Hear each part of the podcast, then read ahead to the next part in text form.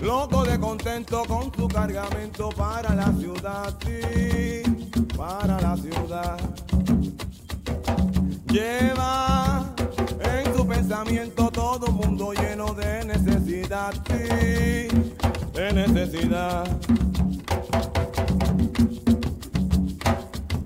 Piensa remediar la situación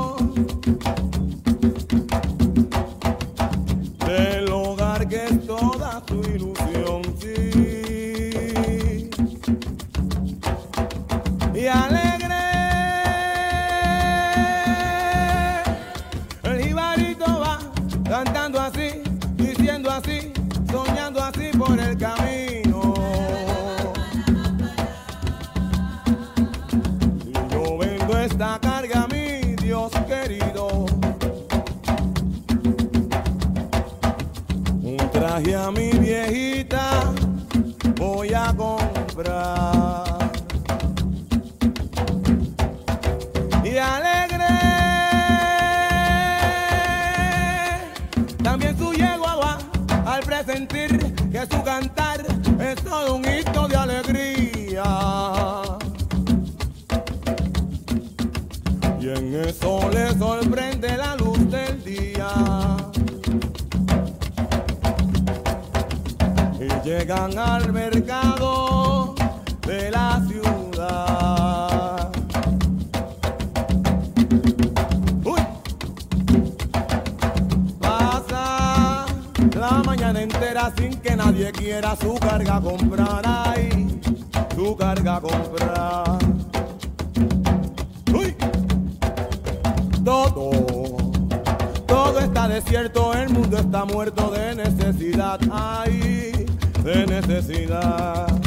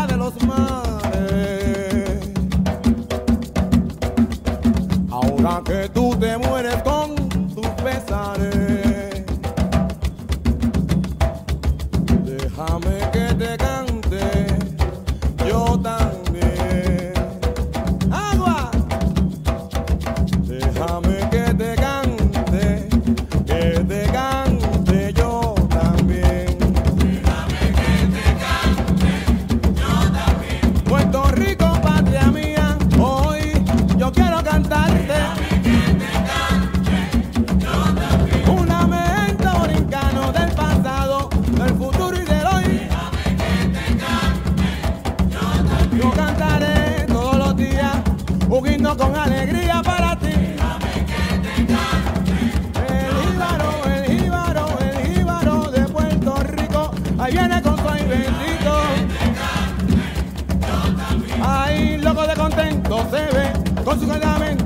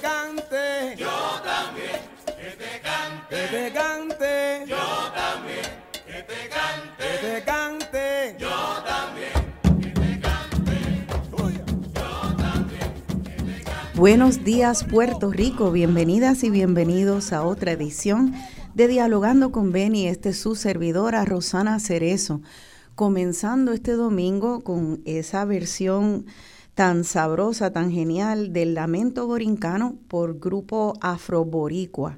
Me encantan esos tambores y esa versión de, del Lamento Borincano de Rafael Hernández Aguadillano. Y bueno, ya el lamento borincano es como un himno puertorriqueño de esa historia del jibarito que baja con su carga soñando venderla, eh, necesitando mucho venderla y regresa eh, con las manos vacías, con esa, esa historia de, de pobreza que nos persigue eh, a nosotros a través de nuestra historia, de, de pobreza, también de progreso eh, para muchas personas, de industrialización. Eh, y bueno, ya llegando al 2023, no hay que explicar ¿verdad? cuáles son los retos eh, para, para nosotros, para los borincanos ahora, nuestra propia versión de bajar del monte y, tener esa esperanza de poder tener una vida digna, de tener estabilidad.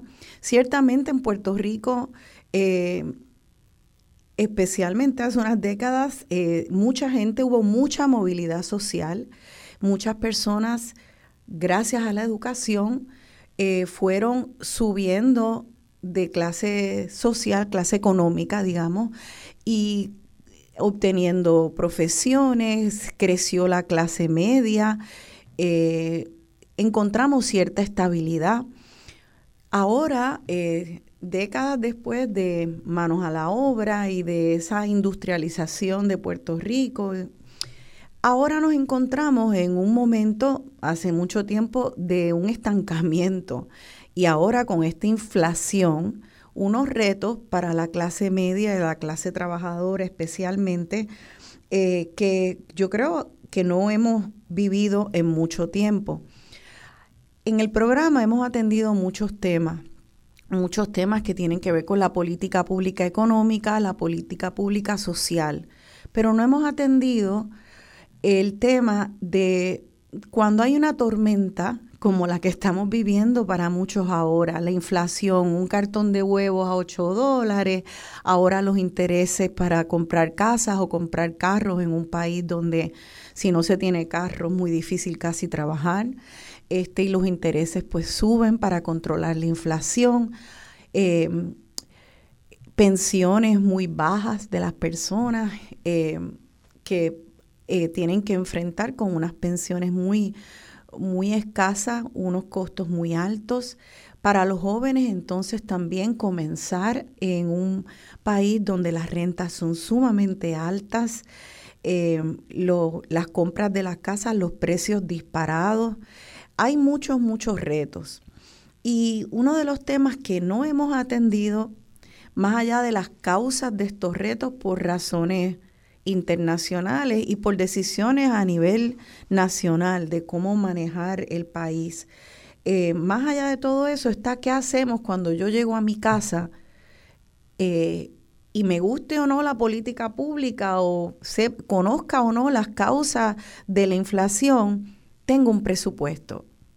Tengo un presupuesto, es un presupuesto fijo y tengo que tomar unas decisiones. Este programa, pues, eh, digamos que para mí eh, es un tema delicado, que hay que tomarlo con, eh, con cuidado y quiero hacer esta aclaración, advertencia antes de comenzar.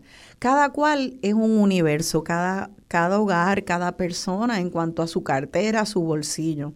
Así que hoy voy a, a, tomarme el atrevimiento de traer al programa a dos expertos para hablar de temas generales de planificación financiera personal, un ABC, un 101 de lo que son las finanzas, no para dar eh, consejos específicos para usted. Eh, no quiero ofender sensibilidades si se habla de, eh, de, de hacer algo que usted siente que no puede hacer. Vamos a dar unos consejos generales que obviamente algunos aplicarán, otros no aplicarán, pero creo que es una conversación sumamente importante porque nos afecta a todos, porque en algún momento o muchos momentos del día tenemos que agarrar la cartera y pagar y tomar una decisión, si hacer un gasto, si no hacerlo, si podemos hacer ese gasto, si no podemos, si nos aguantamos en el presente, pensamos en el futuro. Son muchas decisiones y lamentablemente no se hablan muchas veces. Es como si fuera el dinero un tema tabú como que el dinero ensucia, la gente puede sentir que el dinero, eh, hablo de dinero, me verán arrogante si tengo algo, si no tengo algo también, si no tengo, pues un estigma de no tener. O sea, por todos lados el dinero es como problemático. Sin embargo, eh, es el piso sobre el cual caminamos. Entonces, creo que hay que desvestir el concepto del dinero del tabú y tenemos que hablar de frente de lo que es, especialmente en unos tiempos donde si no lo pensamos, el huracán nos lleva enredado, si no ahora, más adelante. Así que con esa advertencia, ¿verdad? De que, de que entiendan que nos vamos a dar consejos particulares, que hablaremos de eh, temas generales, espero que este programa pueda ser de de utilidad para ustedes. Luego vamos a dar algunos recursos que se pueden usar. Eh, y así que pues paso entonces a presentar a nuestros dos recursos de hoy, nuestros dos invitados. Aquí en estudio tengo a Mario Rodríguez, que me alegra mucho recibir a Mario porque él es un joven CPA que nos acompaña hoy aquí, también es analista financiero certificado y ya he hablado con Mario antes del programa y me encanta que puedes explicar las cosas de manera tranquila, sencilla y en arroz y habichuela. Eh, un tema muy difícil. Así que bienvenido Mario y gracias por estar aquí hoy. Gracias Rosana, agradecido. Y también tenemos a un veterano en el mundo de la finanza. Él es el profesor Kurt Schindler. Él es profesor eh, de la Universidad de Puerto Rico, recinto de Río Piedra, de la Facultad de Administración de Empresas. Y Kurt también es un planificador, él es planificador financiero certificado. Y me estuvo muy interesante cuando estaba leyendo la semblanza de, de Kurt, que él hizo un doctorado en el tema y una disertación sobre la capacidad de los maestros de Puerto Rico de enseñar finanzas personales, lo cual trae un tema muy interesante y es esto, pues que si hay tabú, y empecemos por quitar el tabú y luego cómo podríamos hacer para que esto se convirtiera eh, en, un, en uno de los temas importantes de aprendizaje, incluso para niños y niñas. Eso está muy interesante. Así que Bienvenido, Kurt Schindler, aquí a Dialogando con Benny. Buenos días. Buenos días, gracias Rosana por la invitación. Mario, encantado de verte. Hace tiempo que no hablamos, así que va a ser algo, yo espero, informativo para los radio oyentes de, de la mucha información que existe y qué pueden hacer con esa información para mejorar sus vidas financieras, que es posible para todo el mundo. ¿Qué es posible para todo el mundo? Pues mira para allá.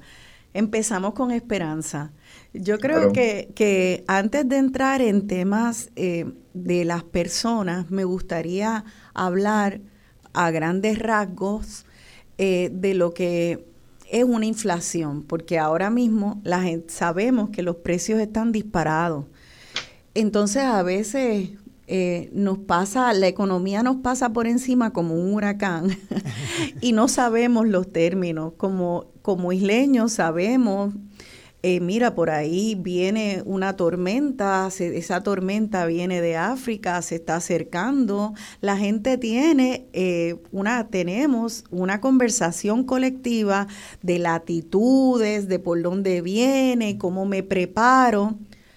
Hay tormentas y huracanes económicos y se ven venir y hay mucha gente que las pronostica y saben que vienen porque hay ruido y se comenta sin embargo, esa conversación tiende a, ser parte más de ciertas clases sociales o personas que hayan estudiado y se hayan especializado en el tema. Y no tenemos esa conversación sobre cómo prepararnos cuando viene una tormenta que nos puede afectar algo tan básico como si puedo comprar pan o, o no, si puedo pagar la luz y el agua a la vez el mismo mes. Hay muchas personas en Puerto Rico que el mes que pagan la luz no pagan el agua. Entonces, si esto es tan crucial, ¿cómo no hablar de ello? creo que entonces me gustaría hablar de ese ambiente económico, unos términos básicos, para luego entrar en lo que son las finanzas personales. ¿Les parece como una buena manera de organizar? Oh, sí. Claro. Sí, chévere. Pues eh, ciclos, ciclos eh, económicos, eh, estamos en una, en una inflación y me gustaría entender que uno oye los términos inflación y recesión. Vamos a, tratar de entender entonces una definición básica que es una inflación. Eh, Mario primero y luego Kurt para hablarles todo de los, de los ciclos económicos. Pues la inflación es básicamente un cambio en el, en el costo del bien eh, en, en, relación al dinero. Por ejemplo, si con una, un dólar compras una botella de agua, y en 20 años esa misma botella de agua te cuesta 2 dólares, pues en ese periodo la inflación aumentó 100%. Eh, muchas veces se saca anualizado, que es qué por ciento aumentó em, anualmente, pero eso es lo que es inflación. Y es importante porque a veces uno dice, pues eh, yo gano X cantidad y ahora puedo pagar todo esto, pero ahora gano el doble. Pero si la inflación fue mayor que el aumento en tus ingresos, pues la realidad es que la inflación este te, apoderó y te, afecta en tu estilo de vida. Pues sí, claro, porque entonces es como si tuvieran bajado el salario o si tuvieran bajado la pensión, ¿no? Si el cartón de huevos te sube a 8 dólares y tú sigues recibiendo mil dólares de pensión, pues entonces te están es como si tú recibieras, te bajaran tus ingresos mensuales. Eh, esa inflación Kurt Schindler, este, ¿a qué responde? Porque las, muchas veces sabemos que suben los precios, pero no sabemos bien por qué está subiendo, subiendo todo. Eh, es respuesta a, lo que le, a lo que escuchamos que es una recesión. ¿Por qué estos ciclos? Sí, los ciclos van, podemos verlo como una ola que va subiendo, después baja. El momento de expansión es que uno se puede hasta percibir un ambiente más positivo en el aire. Las cosas van bien y van produciendo, las fábricas producen, la gente tiene dinero. Y cuando entramos en recesión hay un ambiente un poquito más eh, no positivo, por no decir pesimista, que las cosas se aguantan. Eh, la tasa, la, el concepto de inflación es complejo en el sentido que viene, a mi modo de ver, en todas las partes de todo eh, el ciclo económico, desde la persona que está en el campo que está cosechando el café, por decirlo, a la persona que va a procesar. Si cada uno necesita un aumento eh, en sus ingresos, pues va a cobrar más y al, final del día el café va a costar más, igual los huevos. Hay otras cosas, por ejemplo los huevos, cuando hay unas enfermedades que impactan la industria de huevos por el país entero, o por una guerra que, que trigo, pues hay factores en la misma producción que ya de repente la oferta, y esto es un, eh, el concepto económico de oferta y demanda, si no hay tanto, y todo el mundo quiere, pues va a aumentar los precios. Y eso ocurre hasta los regalos de Navidad. No sé si se acuerdan los, los juguetes de Elmo. Que de repente era el regalo eh, de Navidad hace cuánto, 20 años, todo el mundo quería, pues los precios subían. Y eso es parte de lo que vemos. Yo creo que esta vez ha sido tan exagerado por la parte de la pandemia, porque los sistemas de, de dónde viene todo en el mundo, ya, ya no es que se produce eh, producto de trigo en Estados Unidos nada más, en Centro y Sudamérica Ucrania, en Europa, ya el sistema es mucho más complejo de dónde vienen. Y nosotros cuando compramos el pan, pues, no pensamos de dónde vienen los ingredientes, sabemos que va a la tienda y pues el pan cuesta más eh, o cuesta menos, ha pasado. E, y esa es la parte que hay, lo que nosotros tenemos que, como bien los has dicho, es ingreso fijo, la inflación nos va a tumbar tarde o temprano. Y ese detalle es donde falta, yo creo, en la educación de las personas cuando tiene pensión, y dice, ok, yo me jubilo y puedo cubrir los gastos. Y no piensen de aquí a 10 años, no va a dar. Por una inflación, vamos a llamarlo más normal, ¿no? Sí. Eh, y, la otra cosa de inflación que veo es cuando los economistas hablan de inflación, dice que hoy la inflación, este año la inflación ha bajado un 8. Lo que realmente se refiere es que el ritmo de crecimiento de los precios ha bajado.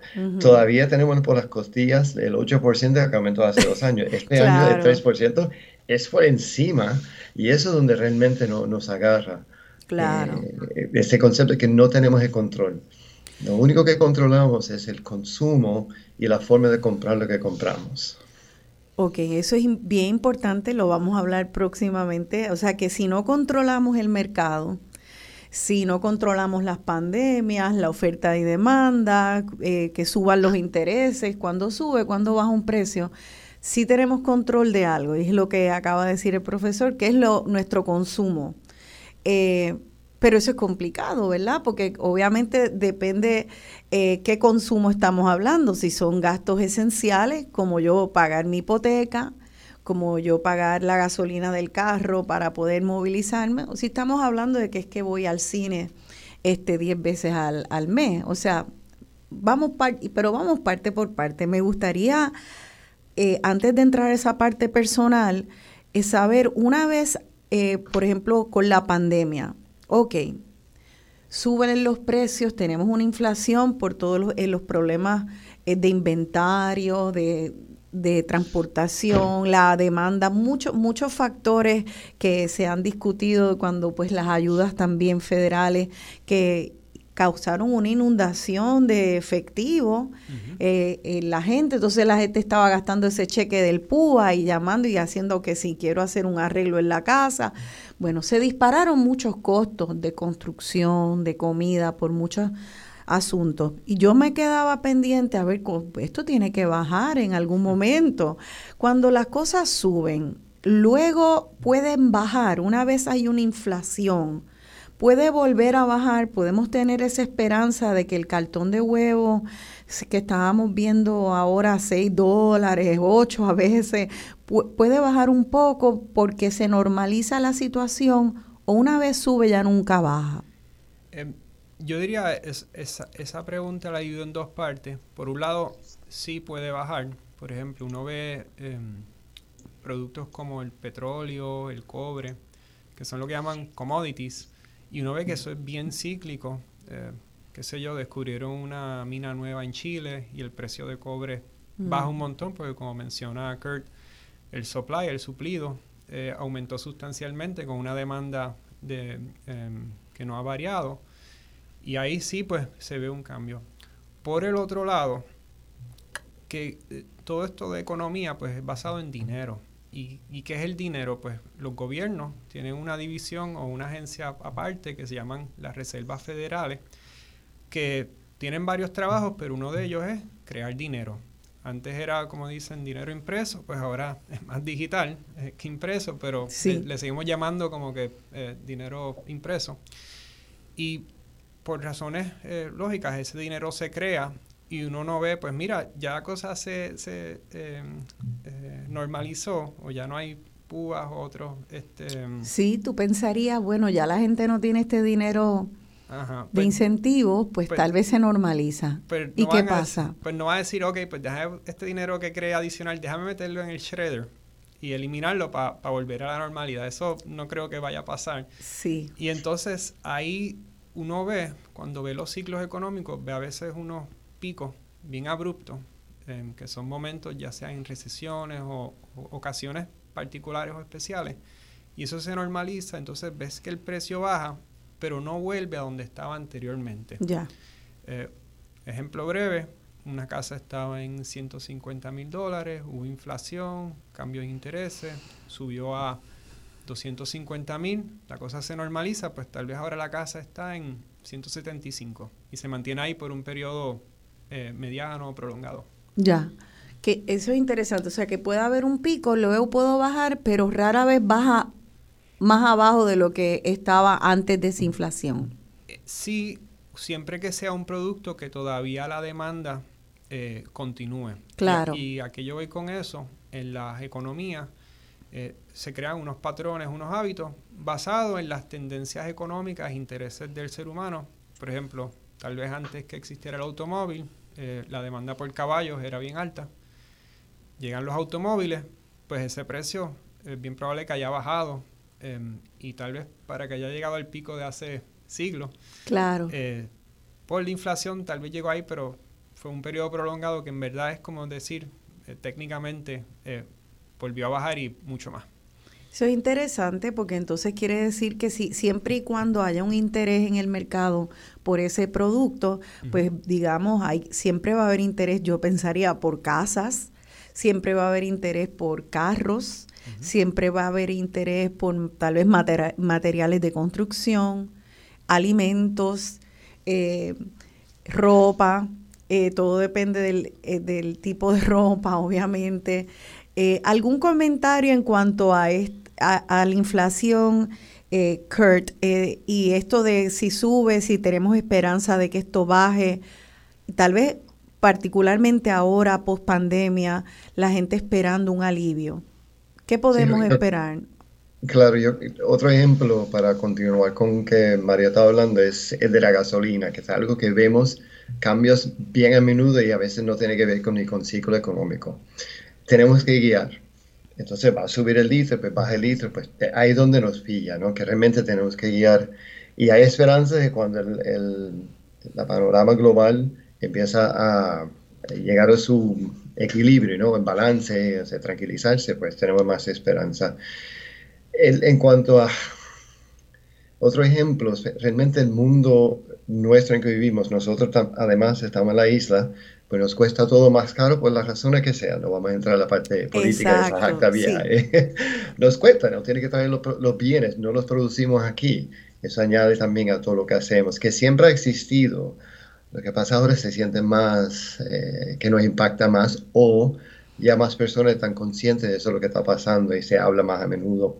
Sí. Que yo creo que dentro de todo esto la gente está hablando más de las finanzas, eso es un algo positivo. Yo empecé optimista en este programa, voy a seguir, es algo que hablamos y ya más gente va a enterar del tema y, y quiere saber, sí. Pues para sí. explotar juntos, sí. Creo que, creo que estoy de acuerdo contigo, como dicen que las crisis son, son este, la ventana para la oportunidad. Yo creo que es una oportunidad de que empecemos a educarnos. Y de hecho este programa, eh, yo lo había pensado hace tiempo hacerlo y una serie de programas sobre finanzas, pero pues un joven amigo que me ayuda a podar los árboles en casa, le mando un saludo a Jean Paul, me dijo, me interesaría que hicieras un programa sobre finanzas, porque Jean Paul tiene como 31 años. También la joven eh, arborista que trabajaba con él, Ivonne, así que están empezando su década de los 30 y tenía muchas preguntas. Esas preguntas eh, también la tienen muchas otras radioescuchas que son pensionados no son siempre la misma pregunta. Obviamente eh, hay preguntas particulares de la gente joven y particulares de personas mayores, pero hay unas que son comunes.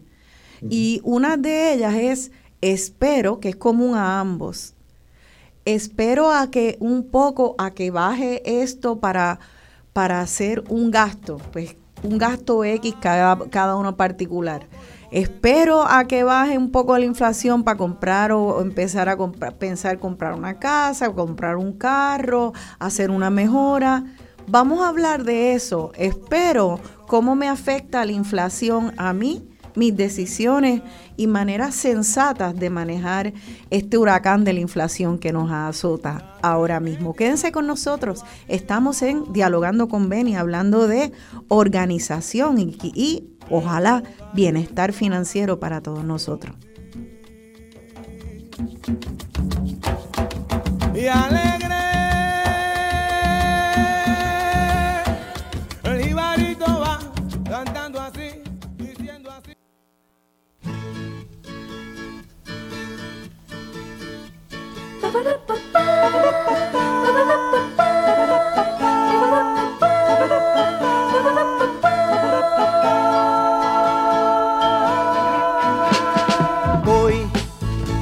Calle de la mano, platicando con mi amor.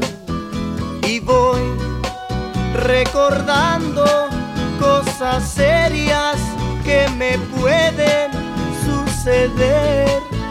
Pues ya me pregunta que hasta cuándo nos iremos a casar.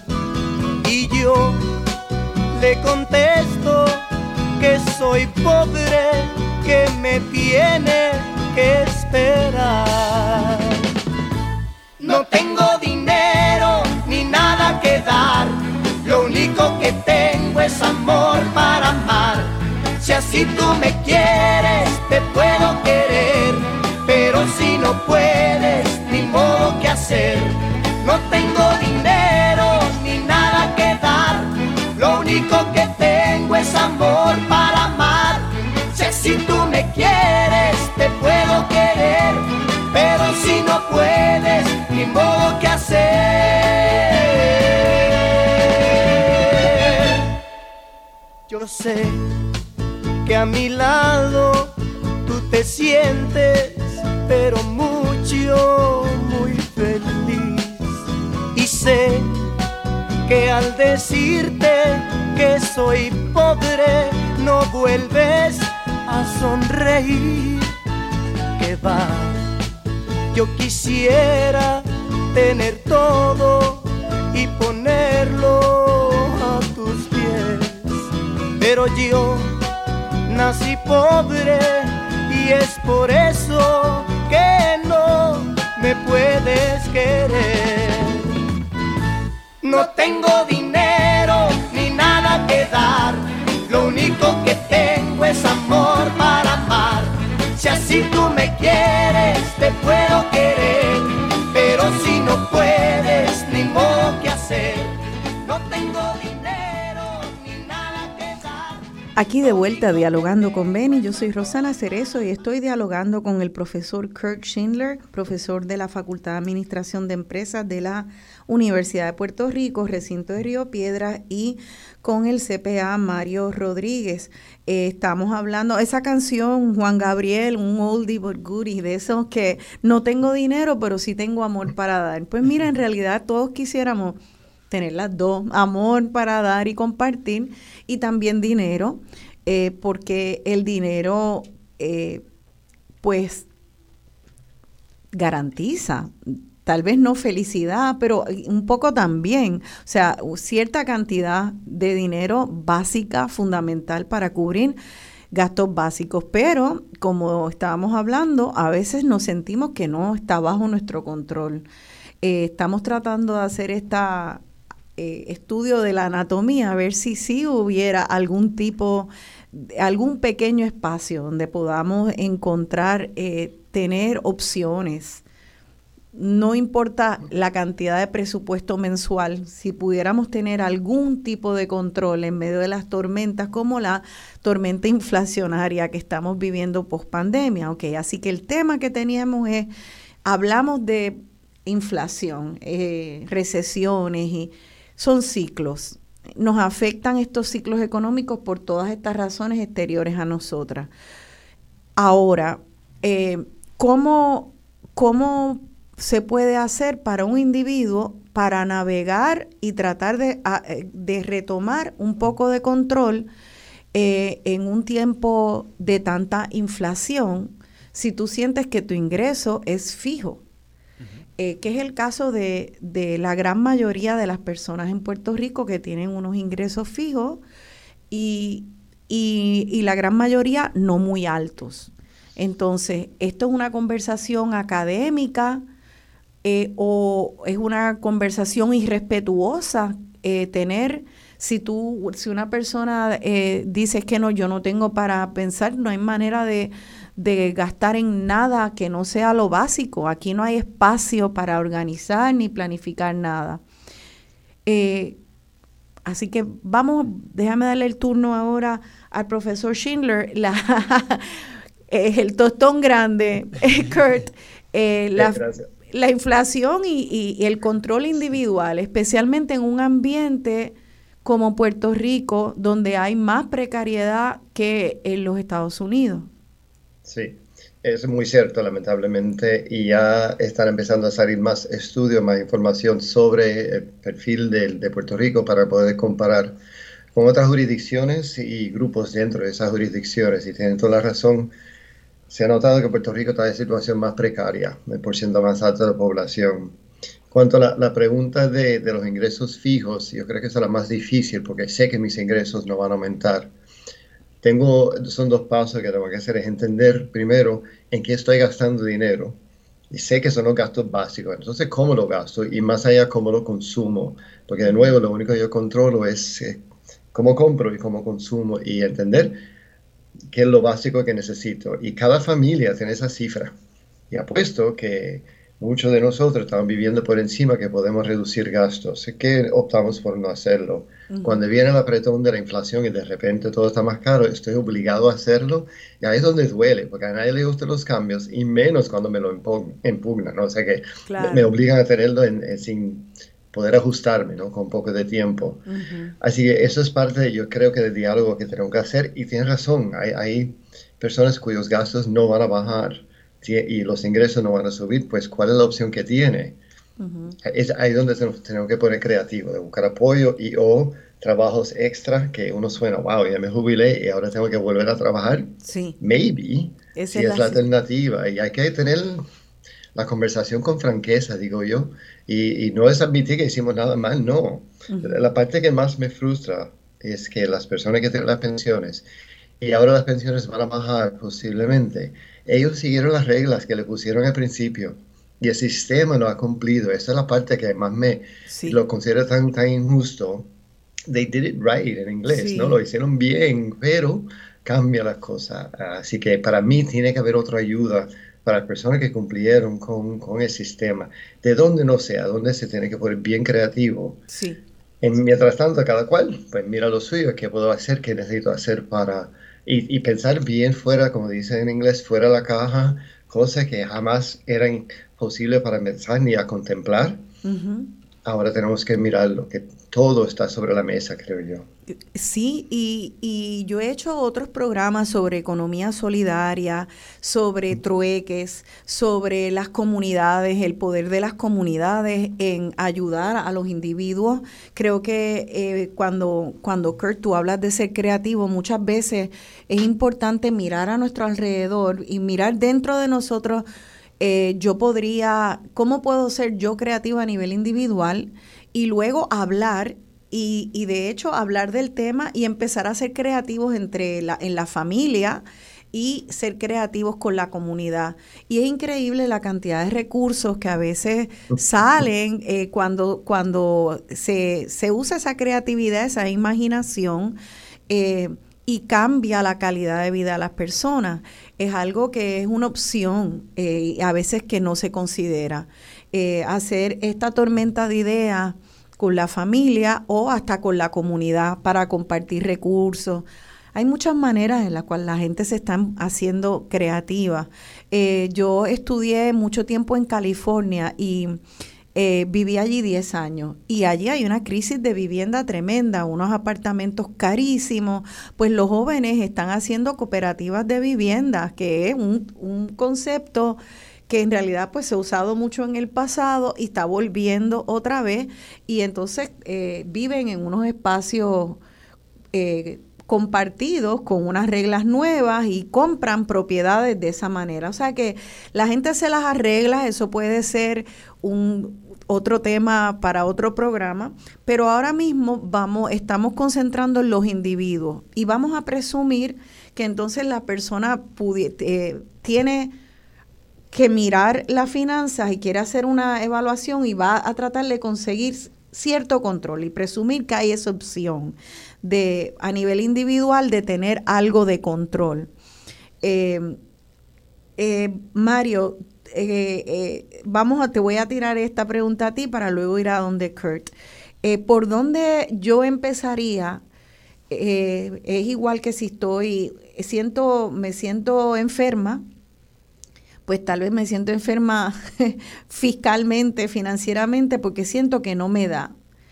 Eh, así que yo me llevaría tal vez a un doctor si, si me siento enferma físicamente, pero si siento que no tengo bienestar económico, no me está dando, no estoy cumpliendo, tal vez tengo a cobradores tocándome a la puerta, o tal vez no tengo cobradores, pero no, no tengo tanto ahorro, o tal vez tengo ahorros, pero no las estoy usando de la mejor manera posible. Cada cual va a tener una situación distinta. Pero hay que empezar por como una evaluación, ¿verdad? Como cogernos la temperatura. ¿Cuál es ese primer paso, tú dirías? El primer paso definitivo es hacer un presupuesto. ¿Y el presupuesto qué es? Pues déjame evaluar cuáles son mis gastos. Los voy a anotar. Em, por ejemplo, la luz, el agua, ya sea renta, hipoteca, seguro, eh, gastos de salud.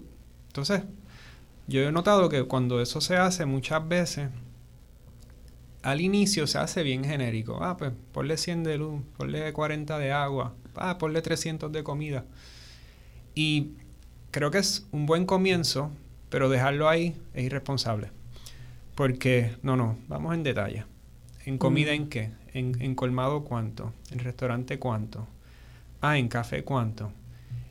Entonces, ya que tienes ese presupuesto, lo hiciste. Ok, vamos ahora a ver tus datos del pasado para ver si va, están alineados con ese presupuesto. Y de repente ahí salen como quien dice los trapos. sí. Espérate, yo gasté en café tanto, yo pensé que eran 50 dólares o 20 dólares al mes. Sí. Em, y en café de irme a comprar el café a, tal sitio, lo cual, qué chévere, me encanta que haya cafeterías y que haya sitios de café, no es para decir que no promocionemos y nuestro, nuestra industria. Eh, a mí me alegra mucho cada vez que veo negocios nuevos, eh, especialmente en mi área y de café en particular, pero hay que hacerlo de una manera eh, que sea responsable a nuestra realidad. Y la verdad es que yo no sé cuántas cuántos de nosotros estamos tan al centavo midiendo, ay, decidí comer el desayuno fuera hoy y mañana y al otro día, o buscar el almuerzo en vez de traer la lonchera. No sé cuántos estamos haciendo ese ejercicio, porque cuando se hace a muchas personas le choca, porque tú nada más ves el almuerzo que te costó 12 dólares ese día, o el desayunito con el café que te costó 8, pero cuando lo sumas, pues entonces ahí es otra cosa, ¿verdad? O sea, que tú estás haciendo esa invitación a que sea con lupa, a que sea el micro, no nada más las cosas más grandes, tanto así a lo loco, sino con mucha calma ese presupuesto. Sí, sí, definitivo. Y un ejemplo, por ejemplo, a veces las personas almuerzan todos los días fuera y vamos a suponer que el almuerzo son 12 dólares por 5 días en semana, pues gastaste 60 almorzando esa semana. Y esto sonará cómico, pero yo a veces los domingos Pongo tres tazas, eh, tres tazas de arroz, dos latas de habichuela, condimentos, cebolla, aceituna, etc. Y eso me da exactamente como para cuatro o cinco eh, bowls. Y yo he sacado el costo de eso y son como unos tres dólares. ¡Wow! Eh, ponle que le puse unos adornos, son cinco para redondearlo. Eh, son 55. Eh, multiplica eso por 52 semanas o 50 eh, más de 2.500 dólares en un año. Em, entonces, algo interesante con eso. Pero cuando, si fueras a comprarlo en un restaurante, pues sería muchas veces más. O sea, que, que hay algo que tú estás haciendo ahí antes de que pases a lo otro y luego pasar a donde Kurt. Hay algo de, de, coger ese pequeño gasto y multiplicarlo por cuánto me sale al mes y luego cuánto me sale al año, que nos da una perspectiva bien distinta, ¿verdad? Y bien importante de hacer. Oh, ese ejercicio de este platito de, si lo hago, si hago el arroz y habichuela y el arrocito guisado en casa, en un en ¿cuánto es? ¿Cuál fue tu cálculo? Eran tres y pico. Eran tres y pico para comer la semana entera. un, buenos plato, un buen plato de, arroz con habichuelas. Y calidad, ¿sabes? Habichuelas orgánicas, arroz integral, ¿sabes? No, no es que estoy irónicamente, tal vez hasta con un valor nutricional mayor que comiendo ese almuerzo fuera, que tal vez no quiero entrar en detalles, pero un aceite no de muy buena calidad, un arroz que te sube el azúcar, etcétera. Sí, o sea que interesante porque ya tú me, ese ejemplo es literalmente en arroz y habichuela. es este eh, comer arroz y habichuela toda la semana por 5 dólares versus eh, pagar ese arroz y habichuela eh, a diario, pues te saldría, no sé cuánto saldría una orden de arroz y habichuela en la calle, todos los días una semana, pero no te va a salir en menos de cinco pesos este diario y eso multiplicarlo por el año. Y ahí tú tienes eh, un margen de ahorro si te haces importante, si te haces el arroz y habichuela en tu casa. Y eso no incluye el, el gasto de ir a buscarlo el tiempo, sino lo hice one time y ya estamos. Interesante. Entonces, lo que añado con eso, cuando hago esos ejercicios, muchas veces no es con la idea de voy a ahorrar lo máximo, porque yo creo que es tener el banco virado y no vivir la vida, es igual o hasta peor que, tener problemas económicos, porque entonces, ¿cuál es el propósito de la vida? No, no quiero entrar a un tema más filosófico, pero... Sí, pero sí. Y entonces, por ejemplo, yo me acuerdo cuando estaba empezando a trabajar que tiene unos ingresos eh, bastante bajos y a mí me encanta viajar. Y yo me he dado cuenta que cuando uno viaja, tal vez con mil a dos mil dólares, te puedes ir una semana eh, bastante decente, pero sin, sin escatimar. Y yo dije, pues, ¿sabes qué? Mejor como arroz y bichuela de casa y me voy a ese viaje, que voy todos los días a almorzar fuera y no hay viaje. Así mismo. Que, que ese arroz y habichuela entonces es bien importante multiplicarlo por el año. Eso hay que multiplicarlo por cuánto me sale en el año. Eso es un buen primer consejo en cuanto a presupuestos y, una mirada que nos permita controlar.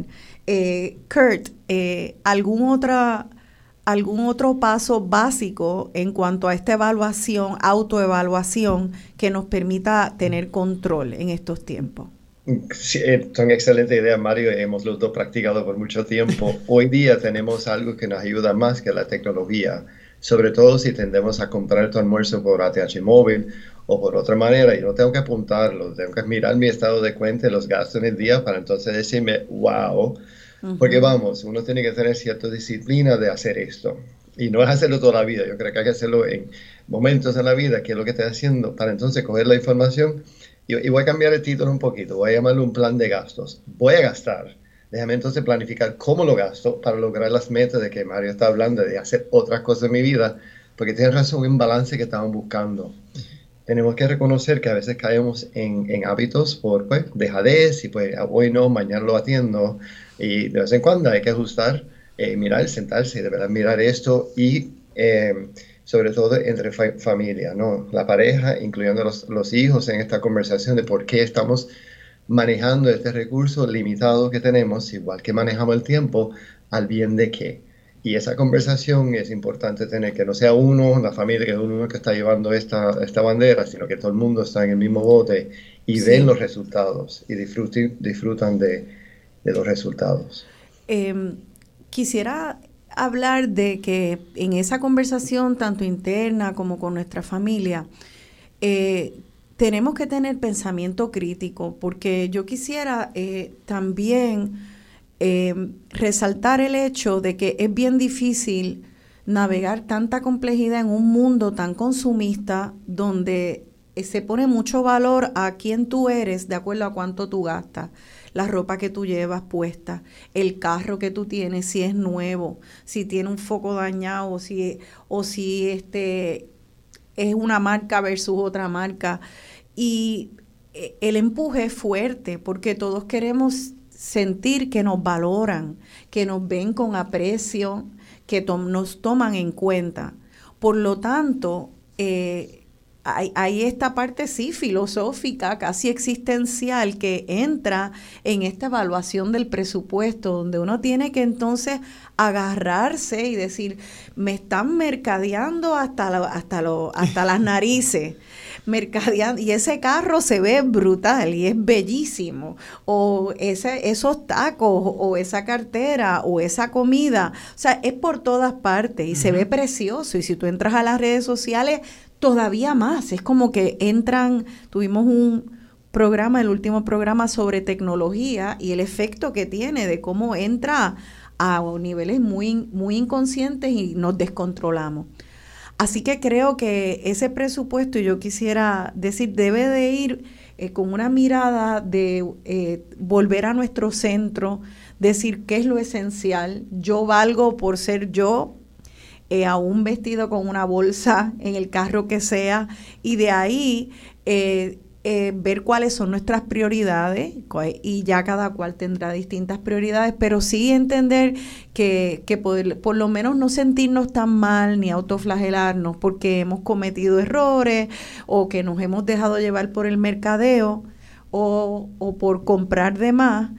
Eh, porque el mundo es difícil, ¿verdad? Pero hacer esto es como cuando uno está comiendo de más y quieres pues, meterte en una dieta, pues una dieta de que, mira, ya me puse muy gordita, pues déjame, y no es bueno para la salud, pues déjame mirar cómo, cómo puedo echar para atrás, que donde como menos, menos azúcar, lo que sea, caminar más.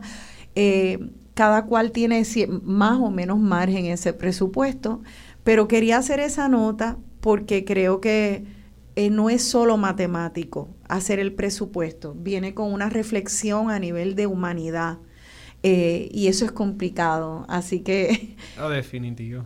Eh, pues ya tenemos pues mirar en los gastos, multiplicarlo por lo que cuesta en la semana, multiplicar lo que cuesta ese gasto por el mes y lo que cuesta al año. Y ahí vas a darte cuenta espérate, yo de verdad quiero estar gastando cuatro mil pesos o cinco mil dólares en comer arroz y habichuela en la calle versus gastar mil para comérmelo en la casa.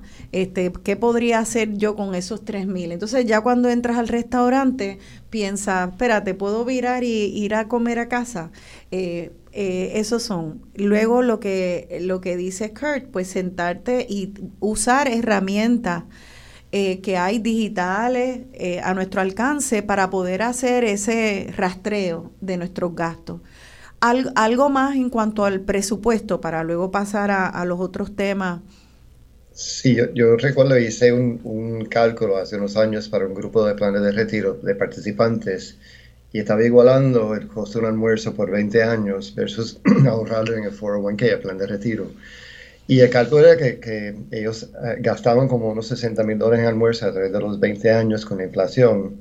Y si lo hubiese ahorrado en el 401k, en plan de retiro, tenía más de 102 mil pesos. Así que no solamente el impacto de lo que dejo de hacer, el costo de oportunidad que no estoy dejando dinero para mi futuro. Y eso es como que el segundo cálculo de eso. Yo sé que estoy exagerando ya, pero a la misma vez da el, cada uno da el por qué hacer esto y, busca lo que le hace clic para, ok, esto me va me va a ayudar a a, esa dieta financiera, como has mencionado, Rosana, de, cómo lo logro hacer en mí, convencerme que hay que hacerlo. Pues sé que hay que hacerlo. Sí. Eh, todos sabemos, ¿verdad? Sí. Que, hace ese incentivo, ese clic en mí que lo voy a hacer. Sí. Bueno, entonces está ese presupuesto y luego eh, está el hecho de que vamos a decir yo empiezo, el, el propósito del presupuesto sería ahorrar, si puedes ahorrar en el margen de lo posible de ahorrar, sea con ese presupuesto individual, sea porque aunque te hayas retirado vas a decidir hacer algo creativo porque eh, tienes algún servicio o algún talento de valor para, para tu comunidad este, y puedes generar ingresos eh, fuera de tu pensión o si eres o si eres joven pues ok empecé a ahorrar eh, ahora tengo un poquito de margen ese ese ahorro, em, aquí hay varias preguntas que me hizo el amigo Jean Paul, que quiere que, quiere que hablemos. Está em, y nos pregunta, pues, cómo manejar un crédito que está dañado, porque en Puerto Rico este, nos ofrecen crédito por todas partes. Eh, las personas que van a comprar un carro, ahora están las casas. Nuestro crédito, eh, estemos o no al tanto de cuál es ese esa, ese numerito, eh, las instituciones nos van a evaluar cuánto margen nos dan para prestarnos, cuán confiables somos como consumidores en esta sociedad, de acuerdo a un numerito. Cuando ese numerito está afectado y que ven que tiene fiebre, la gente como que mm, no le preste y se te hace más difícil entonces eh, poder comprar eh, cosas como un carro o, o, hasta soñar con tener una casa Así que la próxima pregunta para el, y creo que nos vamos al otro segmento ya, eh, es crédito. Entonces, hablamos de presupuesto, cómo visualizarlo, el crédito, ¿qué es? ¿Por qué es importante o no es tan importante? No sé. Si está dañado, cuánto tiempo nos toma arreglarlo eh, y cómo podemos arreglarlo. Así que vámonos al próximo, a la pausa, en el próximo segmento vamos a hablar de crédito, vamos a hablar de ahorro y si tuviéramos ahorrito, ¿cuánto es una cantidad eh, que se pudiera tal vez hasta invertir? ¿Ok? Así que seguimos hablando aquí de organización eh, financiera y bienestar fiscal en tiempos de inflación aquí en Dialogando con Y voy recordando cosas serias que me pueden suceder, pues ya me pregunta que hasta cuándo. Nací en un país pobre, donde se hace magia para comer. Crecí pensando que el dinero era la raíz de todos los males del mundo. Y me tomó mucho tiempo darme cuenta que esa manera de pensar ya no me servía. Con dinero se pueden hacer cosas maravillosas, aunque mucha gente lo use todavía para destruir mundos. Yo elijo usarlo para crear bellezas. Me libero de toda creencia que no me permite vivir la vida próspera que merezco.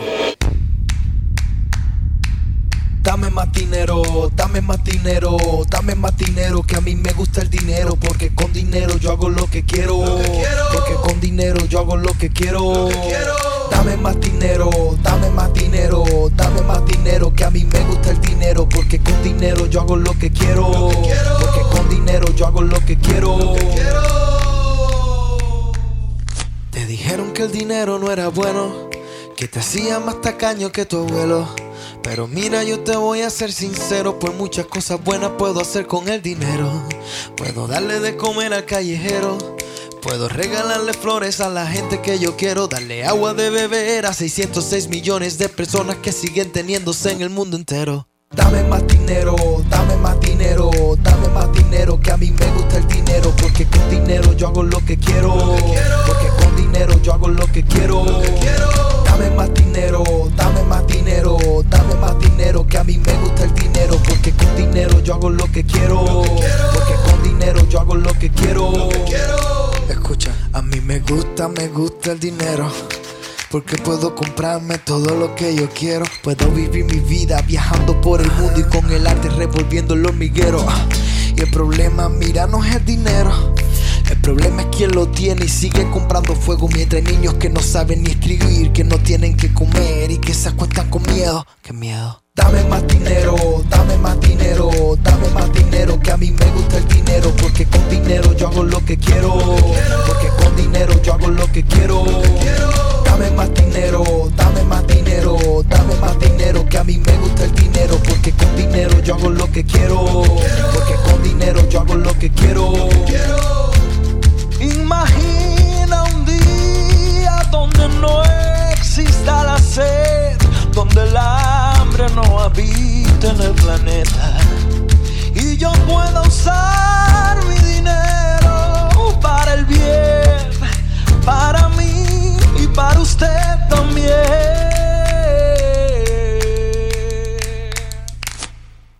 dinero, dame más dinero, dame más dinero, que a mí me gusta el dinero, porque con dinero yo hago lo que quiero, ah, porque con dinero yo hago lo que quiero. ¡Ra! Dame más dinero, dame más dinero, dame más dinero, que a mí me gusta el dinero, porque con dinero yo hago lo que quiero. Aquí de vuelta dialogando con Benny, yo soy Rosana Cerezo y estoy dialogando sobre organización financiera y la meta, eh, bienestar financiero en tiempos de inflación con el profesor Kurt Schindler y el CPA Mario Rodríguez. Esa canción, Dinero, Nilo del Monte, dame más dinero, quiero más dinero, y empieza haciendo una reflexión sobre que hay que romper el tabú del dinero, que el dinero se puede usar para muchas cosas malas y se puede usar para muchas cosas buenas. Eh, a veces él, él, repite tanto, dame más dinero, dame más dinero, que me di cuenta que por lo menos para mí, sí hay una parte eh, generacional, creo, de, de ah, para mí ese, ese estribillo era como, ay Dios mío, qué chocante. Eh, y eres sensibilidades a ciertas personas. Sin embargo, hay una cultura también, eh, muchas de la cultura del reggaetón, que es de estar bota dinero y coge el dinero y tira el dinero y me compro el Lamborghini tan pronto puedo y todo eso. O sea, estamos en un mundo con una cultura donde a veces se venera mucho el, el dinero, sea para el bien o para el mal, no se reflexiona mucho. Eh, Ahora estamos entonces las personas normales bregando con nuestros presupuestos, este, no montados en Lamborghini. y, eh, y buscando entonces dónde podemos eh, tener un poco de control. Hablamos entonces del crédito y quiero que pasemos entonces a primero entender qué es el crédito, cómo se forma el crédito y entonces si no tenemos muy buen crédito, cómo fortalecer ese crédito. Así que quiero pasar al profesor Kurt Schindler primero, luego al CPA Mario Rodríguez. Perfecto. El crédito realmente es el poder usar dinero de otra persona u otra institución para comprar o consumir bienes ahora. mis abuelos, ustedes son muy jóvenes, eh, y pues, mis padres no tenían mucho, mis abuelos sobre todo, no, no, existía el crédito, la tarjeta de crédito, los préstamos personales. Era una estructura financiera mucho más reducida. Hoy día tenemos crédito, nos prestan eh, de 20 mil maneras en la banca tradicional, que son préstamos personales, donde yo voy al banco, necesito 10 mil dólares para algo, el banco me va a evaluar mi, mi, capacidad de repago. Una de las cosas que hay que tener bien claro es que cuando uno toma prestado, lo único realmente que, en que se enfoca la institución financiera o quien te presta dinero es la capacidad de repago que la gente quiere, o sea, la institución quiere su dinero de vuelta y uno lo toma prestado, usa, lo usa para un propósito y devuelve ese dinero más los intereses que, que se cobra. Y lo de los intereses realmente es el costo de usar dinero de otro. Claro. ¿Y qué costo tiene el interés? O la, ¿Cuál es la tasa? Depende de mi capacidad de repago. Y ahí es donde entran los informes de crédito, las aplicaciones que existen, eh, cómo yo he manejado mi crédito en el pasado va a dictar cuán bien me tratan o la tasa de interés más bajita o más alta en, en, el momento cuando voy a tomar prestado dinero.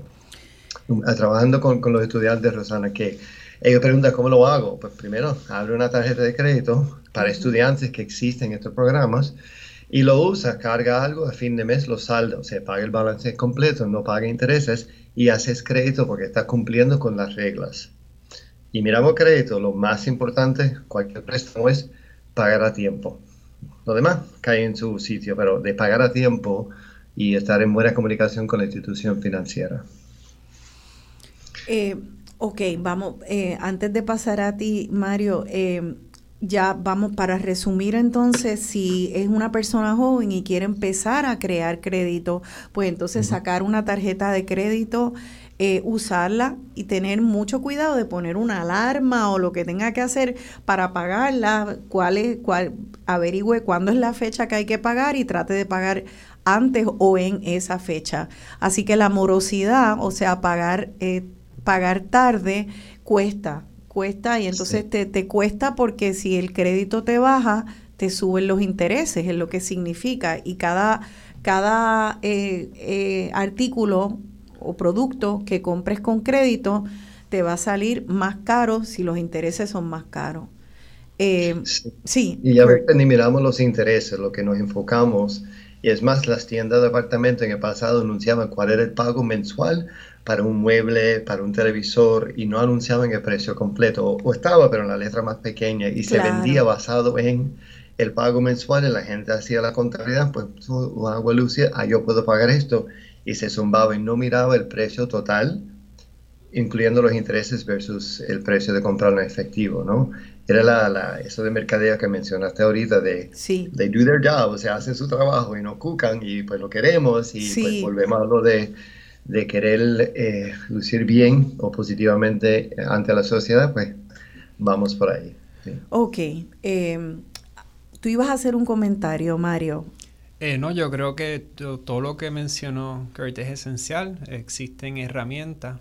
Em, en cuanto al crédito, igual que el presupuesto, que empecemos haciendo un presupuesto, hay herramientas que te dicen cuál es tu crédito y van a detalle de cómo se está afectando tu crédito, como cantidad de crédito utilizado, tu, tu, habilidad de pagar a, tiempo, em, cuánto crédito has usado, y todos esos eh, datos van bien, eh, te muestran dónde puedes mejorar y dónde tienes unos hábitos excelentes. Tengo muchas tarjetas de crédito abiertas, pues déjame cerrar o tengo muy pocas.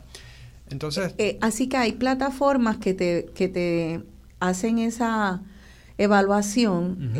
eso de cuántas tarjetas de crédito puedes, porque ya si es bueno abrir una, es igual, es mejor a tener 10 eh, y estar usando eh, con crédito eh, todo, todo, ponerlo en una tarjeta de crédito o, o cómo, cómo se evalúa y se matiza esa información, Mario. Pues la tarjeta de crédito yo lo siempre la he visto como un arma o un cuchillo. El cuchillo pica vegetales y también puede hacer daño. Sí. Entonces, pues diciendo eso, a veces la gente se entusiasma y yo, mira, sí tienen su propósito. Eh, como dice Kurt, yo me acuerdo que gracias a las tarjetas de crédito y desarrollo de mi crédito, me dieron una línea de crédito de 500 dólares. Y dije, yo la quiero sin cuota y tan pronto llegue ese balance lo voy a saldar y voy a hacer, como quien dice, crédito eh, gratuito. Pero igualmente sabía que si le metía tarjetazos para comprarme ropa y pagaba el mínimo, eh, mi crédito no hubiese mejorado eh, igualmente y le hubiese pagado intereses innecesariamente. No que pagar intereses es malo porque ahí podemos entrar en detalles en, usar crédito estratégico, pero para este propósito, pues no muchas veces para hacer gastos frívolos no es necesario. Yo eh, eh, he escuchado que te puede bajar el, la tasa tuya de crédito si hace si pides muchas tarjetas y si haces muchos muchos inquiries, o sea, preguntas mucho eh, o le pides a un negocio que haga, eh, que verifique tu crédito. Entonces, quería preguntarle, ¿eso es cierto? Pero ¿cómo uno, quién se enrona? Porque si necesito... Eh, si necesito la tarjeta de crédito, pero entonces al decirle evalúenme, me está bajando, pues eso, como uno, eso, eso parece como que perdemos si cogemos a la derecha, perdemos si cogemos a la izquierda.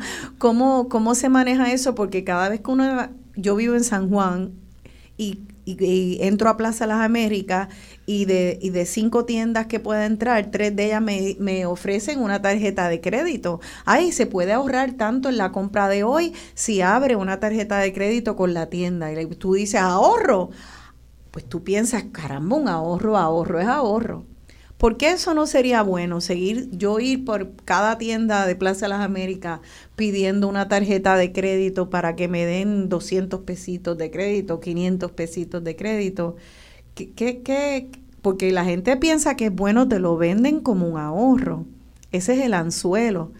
Eh, ajá, Mario, que te veo sonreído como, ajá, yo he oído eso antes. Pues mientras más tarjetas de crédito tú tienes, eh, tienes más cosas para manejar. Y si tu presupuesto, por dar un ejemplo, son mil dólares mensuales y tienes 10 tarjetas que utilizaste y cada una tiene un balance de 100, pues hacer 10 pagos y monitorear 10 se puede convertir en un dolor de cabeza y puede causar o que pagues tardío o que pagues el mínimo porque no calculaste bien la suma de todos esos balances. En cuántas tarjetas tener, yo creo que siempre es tener una cantidad que tú te sientas cómodo manejando. Eh, yo puedo hablar personalmente, yo tengo dos. Y la razón que tengo dos es que una vez fui a Perú y me acuerdo literalmente que fui a una tienda y saqué la visa. Me dijeron, no, aceptamos Mastercard. Y yo, yo no tengo Mastercard. Y fui a la TH, resolví, después fui a la otra tienda y le dije, mira, ¿ustedes solo aceptan Mastercard? No, solo aceptamos Visa. y yo Tú dijiste, espérate. Si quiero, si quiero viajar y ver Hay lugares... Hay que cubrir las bases. pues, ¿cuáles son las bases? Exacto. yo quiero una Visa y una Mastercard. Pero mira, y él, es, y él es una persona que está en finanzas y solo tienes dos, dos tarjetas de crédito. Entonces, Kurt, te paso la pregunta a ti. Esto de, de estas ofertas de sacar tarjetas de crédito para tener ahorro eh, y, estas eh, preguntas o inquiries sobre el crédito, ¿de verdad este, pueden afectarnos? Sí, impacta grandemente. Em, aquí estamos hablando realmente de lo que es la empírica o el credit score, que es un cálculo que va de 300 a 850 y mide cantidades que está pagando, cantidades que debes en la tarjeta, crédito nuevo, varios factores que estaba mencionando Mario. Y el número más alto es mejor. Eh, y vi un artículo esta mañana que una de las agencias dice que Puerto Rico tiene en promedio 721 de 850, con un nivel bastante alto, ¿no? Eh, esto se debe a varios factores, pero es un buen número de tener. Ahora, ¿qué impacta ese número? Son esas indagaciones. Y ocurre típicamente o más frecuentemente en las tiendas, como menciono, la persona dice, uh, 20% de descuento, qué chévere. Pero como dice María, ahora tengo otra tarjeta para cuidar, poner otra fecha de, de vencimiento en mi calendario y hacer el pago a tiempo. Lo logré. También eh, la parte emocional es, ah, tengo descuento, puedo gastar más, que tiene otro impacto sutil y ocurre no a todos los consumidores. Hay unos duros y, y, disciplinados como Mario, como yo, que, que, no lo hacemos y quizás tú, Rosana, ya por la experiencia, pero la mayoría de las personas caen, ¿no? Este, las otras indagaciones que hacen es cuando uno va a buscar un carro, pues a lo mejor pasa por varios concesionarios en un fin de semana y cada uno de los concesionarios está, quiere indagar o ver cómo es tu crédito para mm. crear la oferta que te van a hacer del automóvil que estás buscando.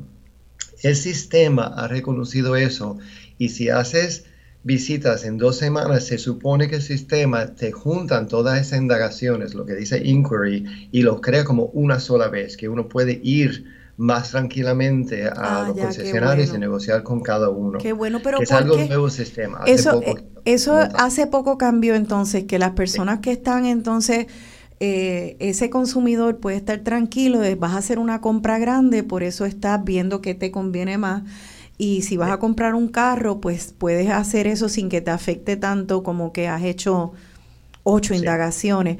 Pero ¿por qué las indagaciones hacen daño? Aunque haya ahora excepciones para proteger al, a los consumidores como esta que nos acabas de explicar, pero en general más indagaciones hay, más eh, es, más daño a tu crédito baja. ¿Por qué? Porque el sistema está reconociendo si vas a muchos sitios a pedir crédito, algo anda mal en términos de su cash flow, en otro aspecto de su vida financiera. Están proyectando, si la persona va y coge tres tiendas, eso indica que va a estar gastando más o que no tiene cash para hacer la compra que quiere. Y como que una de las señales proyectan de que esta persona está cogiendo más crédito, pues posiblemente tiene mayor problema en el futuro y adelante y que eso está, eso es bien importante y vuelve a lo que es la definición de crédito. Eh, la institución no se le escapa el hecho de que si tú estás pidiendo crédito es porque tú no tienes el dinero y estás dispuesto a pagar intereses. Entonces, eh, creo que la indagación, eh, más indagaciones, más, más te baja, tiene que ver con, mira, está pidiendo prestado porque no lo tiene. Entonces ahí obviamente estamos como en un espacio eh, donde hay que tener cuidado porque tú quieres poder tener crédito para ciertas para ciertas compras, porque a veces tú no vas a tener, o tal vez tienes mucho dinero y eres millonario, este, y como quiera tienes tu dinero en inversiones, o tienes tu dinero en tu casa, porque tienes dinero, pero está amarrado en algún tipo de inversión. Mm. Eh, entonces, ¿para qué sería sensato pedir crédito? Eh, ¿Para qué sería más sensato en un sistema económico como el nuestro pedir crédito? Y para qué yo debería decir, no lo tengo, no lo compro. No pido crédito, no lo tengo, no lo compro. Si podemos, ¿no? Si podemos, porque obviamente si tienes una emergencia y tú no tienes dinero y tienes que comer, tú no quisieras tener que comprar tu comida con una tarjeta, pero antes tienes que comer, no vas a pasar hambre. No estamos hablando de estas situaciones específicas, pero ¿para qué? el crédito entonces? Pues yo diría que hay dos partes importantes. Primero, ¿ese gasto es necesario o es un deseo? Como mencionas en las tiendas, em, yo creo que, no quiero decir todo el mundo, pero una gran mayoría de las personas tiene más ropa de la que necesita o utiliza. Sí. Y sí. Em, sí, es verdad. Y yo no me voy a vestir aquí de santo, yo eh, cada vez hago menos resaque y me he dado cuenta que muchas veces los resaques los hago no porque la ropa está mala, sino porque es algo que compré que no utilizo y he definido, pues, ¿quién es Mario? Mario utiliza colores sólidos, es simple. Pues si te, de repente te llaman una camisa con flores, por dar un ejemplo, pues mira, ese no eres tú, Mario, no la compres porque la vas a usar una vez y va a acabar en resaque. Eh, Tal vez estás proyectando que Mario pudiera ser una persona que usa camisa de flores, pero la realidad es que que no, que no. O en, colores vibrantes. Sí. Entonces, pues cosas así, tú sabes, si tienes el dinero y estás dispuesto y reconoces que es un gasto, igual que irte a tomar un trago, pues y lo quieres hacer, no te voy a juzgar, lo haces. Eh, lo otro es, hay gastos eh, de capital, que típicamente son cosas que te duran más de un año, como comprar un carro, una casa, y hay gastos que son de consumo, eh, short term, ordinario, como ir a comer, y se supone que eso tú como quien digas lo pares, donde si yo me gano X cantidad mensual, pues con X cantidad, se supone que mis gastos no excedan eso. Entonces, como yo voy a coger financiado con crédito un arroz habichuela que lo voy a pagar a plazo en 12 meses donde te lo comiste en un día. Eso no, no es sensato. Contra, incluso la ropa, si, eh, incluso la ropa, yo pensaría, por lo que me están diciendo, que el sistema entonces puede entender y hasta eh, incentivar que, sea, eh, que se pida crédito, tú pidas prestado para una casa, porque es, un gasto enorme eh, a través de mucho tiempo y no te penalizan por eso, que cojas prestado un carro, porque también es un gasto importante y no te penalizan. Ahora, la tarjeta de crédito, porque me, me voy al happy hour y este happy hour lo cargo a la visa y el otro también, y cuando vienes a ver, en un año estás pagando happy hours o camisa o, el manchaleo de, de, ese viernes con las amigas o, o lo que sea que cada cual tenga. Y ya ahí el sistema de crédito lo que está mirando es, mira, esta persona eh, lo que está es, lo que debió haber pagado de su bolsillo, lo está, nos los está pidiendo a nosotros prestado, pues no tiene. Y ya ahí, plucutum, entonces te baja mucho. Es, estoy entendiendo eso bien, haciendo... Sí, sí, hay que, volvemos al plan de gasto. Por ejemplo, si yo planifico tener eh, el fin de semana gastar que yo 100 pesos en cada salida, si yo soy disciplinado, yo puedo usar la tarjeta porque la tarjeta tiene otros, yo diría, casi otras divisas, o en millas, o en puntos, o en descuentos, que yo puedo aprovechar usando la tarjeta pero al fin de mes saldando como si hubiese usado efectivo durante el mes. Eso requiere disciplina, ¿estoy claro? Y me parece que Mario y yo estamos en esa onda, ya pasamos de disciplina o quizás enfermos, de que estamos tan enfocados en eso, ¿no? Y es la idea de que estoy usando esa tarjeta como, como otro mecanismo, puede ganar puntos o descuentos. Eso está fantástico porque ustedes entonces, esa persona está usando el sistema a su favor. En vez de que el sistema lo use y lo explote, es una persona que dice, espérate, voy a analizar el sistema, me están ofreciendo millas, puntos de lo que sea, lo voy a usar a mi favor, no para que me exploten y me saquen a mí. Exacto, pero requiere disciplina. Hay momentos de la vida también que tengo que trepar porque un viaje de, emergencia que no pensaba, pues la tarjeta de crédito es excelente para eso. Voy, compro y puedo viajar a ver si alguien se enferma en la familia. Pues e, esos son usos de crédito no esperado y, para eso mismo es, hay mi modo de ver, ¿no? pero eso de que voy a gastar y dejar a las compañías que prestan dinero, prefieren que no saldemos a fin de cada mes prefieren que, no salgan. que tienen el año y sigue pagando los 12 meses. Claro. Eh, los bancos y los que prestan están contentitos contigo porque estás tardando mucho y eso es negocio de ellos. Claro. El consumidor se tiene que aprender cómo. A veces uno paga intereses, como dice la casa, de carro, cosas más grandes, sí. pero no de viajes, no de ropa, que no voy a saldar a fin de mes. No, es el, el que están tranquilos al me, me puedo en esto, involucrar y pues me fui. Y ese es el, peligro de consumidor.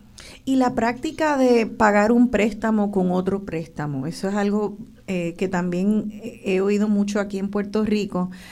Eh, ¿Eso tiene sentido o no tiene sentido? Porque hay personas que es que nunca sacan los pies del plato porque siempre están de un préstamo a otro. Eh, podría tener alguna utilidad para el consumidor, como que navegar el sistema bancario cogiendo un préstamo con otro. ¿Cómo, cómo pues, lo ven? Tiene, tiene sentido eh, si es para resolver un problema.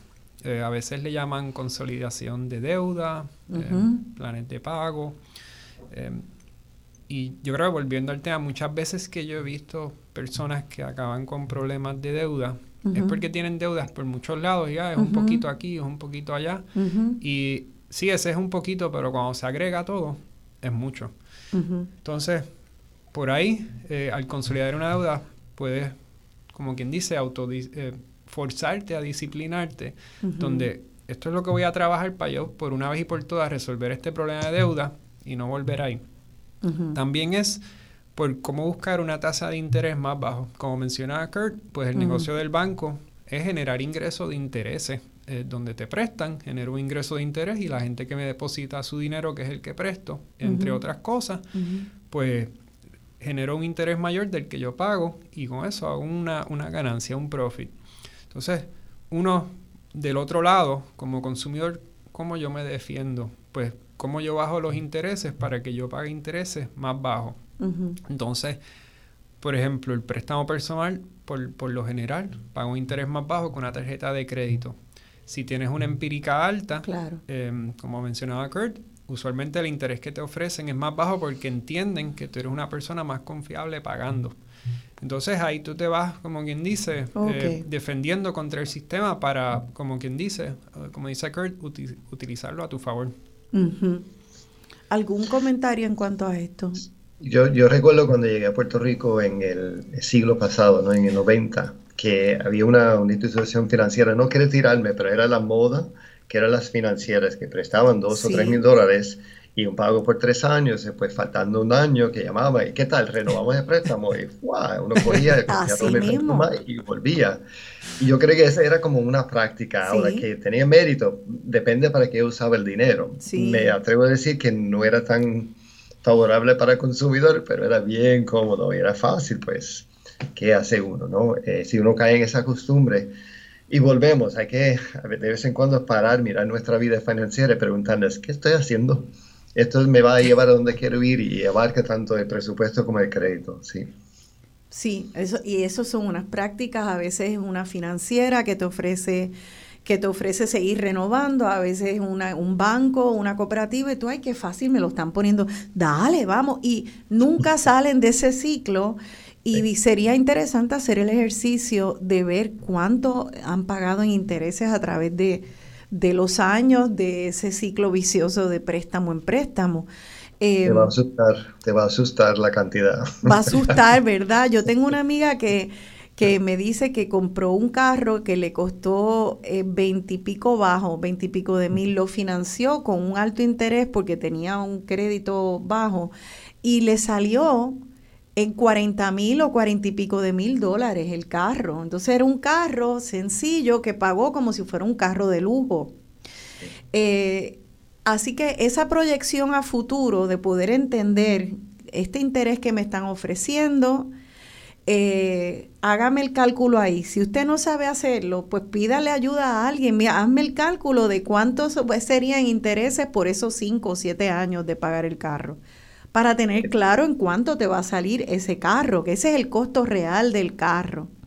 Se eh, supone que le den a uno una tabla de amortización que, que detalla cuánto has pagado en principal por mes y todos los intereses. Lo pasa es, pues, ¿cuánto es el pago? Ok, yo puedo y no lo mira, pero la información está disponible, hay que pedirlo. Sí, o sea que, que tenemos que, tenemos que eh, eso es lo bueno de, educarnos, que entonces podemos tener un ojo más crítico, entender lo que está pasando. Esto no es solo un numerito, no es un numerito nada más. Hay muchas cosas detrás de esto y podemos posicionarnos para que el sistema nos favorezca o ser víctimas del sistema. Eh, pero tenemos que, para dejar de ser víctimas del sistema, tener un ojo crítico y saber de algo, cosas básicas de cómo funciona. Así que eh, veo el reloj, nos tenemos que ir a la pausa. Eh, nos quedan unas cuantas preguntas particulares que nos han hecho. Voy a mirarlas para las preguntas que nos hayan hecho por, por las redes o aquí algunas que me han venido por a mi teléfono directo. Si nos da tiempo, abrimos las líneas al público. Así que quédense con nosotros que estamos hablando de educación financiera y bienestar financiero aquí en Dialogando con Beni.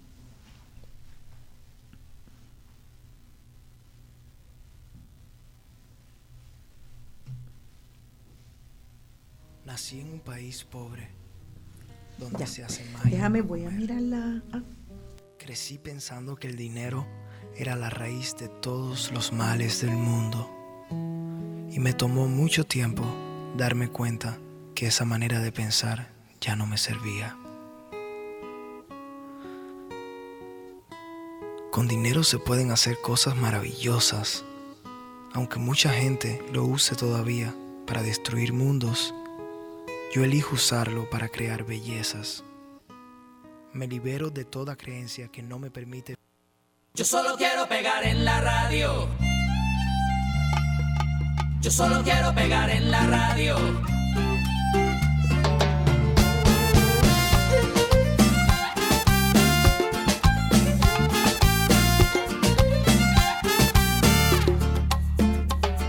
Estoy ya cansado de estar endeudado, de verte sufriendo por cada centavo. Dejémoslo todo y vámonos para Miami.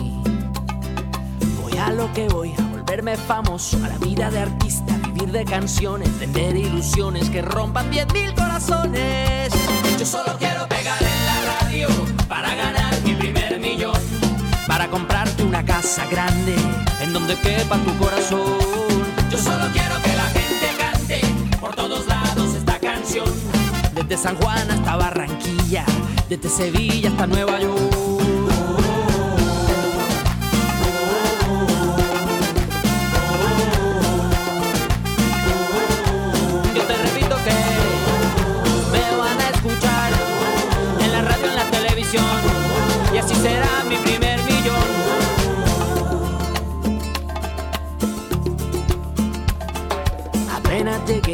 A Emilio. Yo tengo un amigo, amigo de un amigo, con línea directa al cielo de tantas estrellas. Después andaremos de aquí para allá con Paulina Rubio y Alejandro Sanz. Tranquila, querida, Paulina solo es una amiga. Yo solo quiero pegar en la radio para ganar mi primer millón. Para comprarte una casa grande en donde quepa tu corazón. Yo solo quiero que Desde Kabul hasta Curazao, desde el Callao hasta Panamá. Yo solo quiero pegar en la radio para ganar mi primer millón. Para comprarte una casa grande en donde quepa tu corazón. Yo solo quiero que la gente cante por todos lados esta canción. De Guayaquil a Santo Aquí de vuelta dialogando con Beni, soy Rosana Cerezo y estamos dialogando sobre organización financiera con el profesor Kurt Schindler y con Mario Rodríguez CPA. Eh, tenemos muchas, muchas preguntas, muchas preguntas.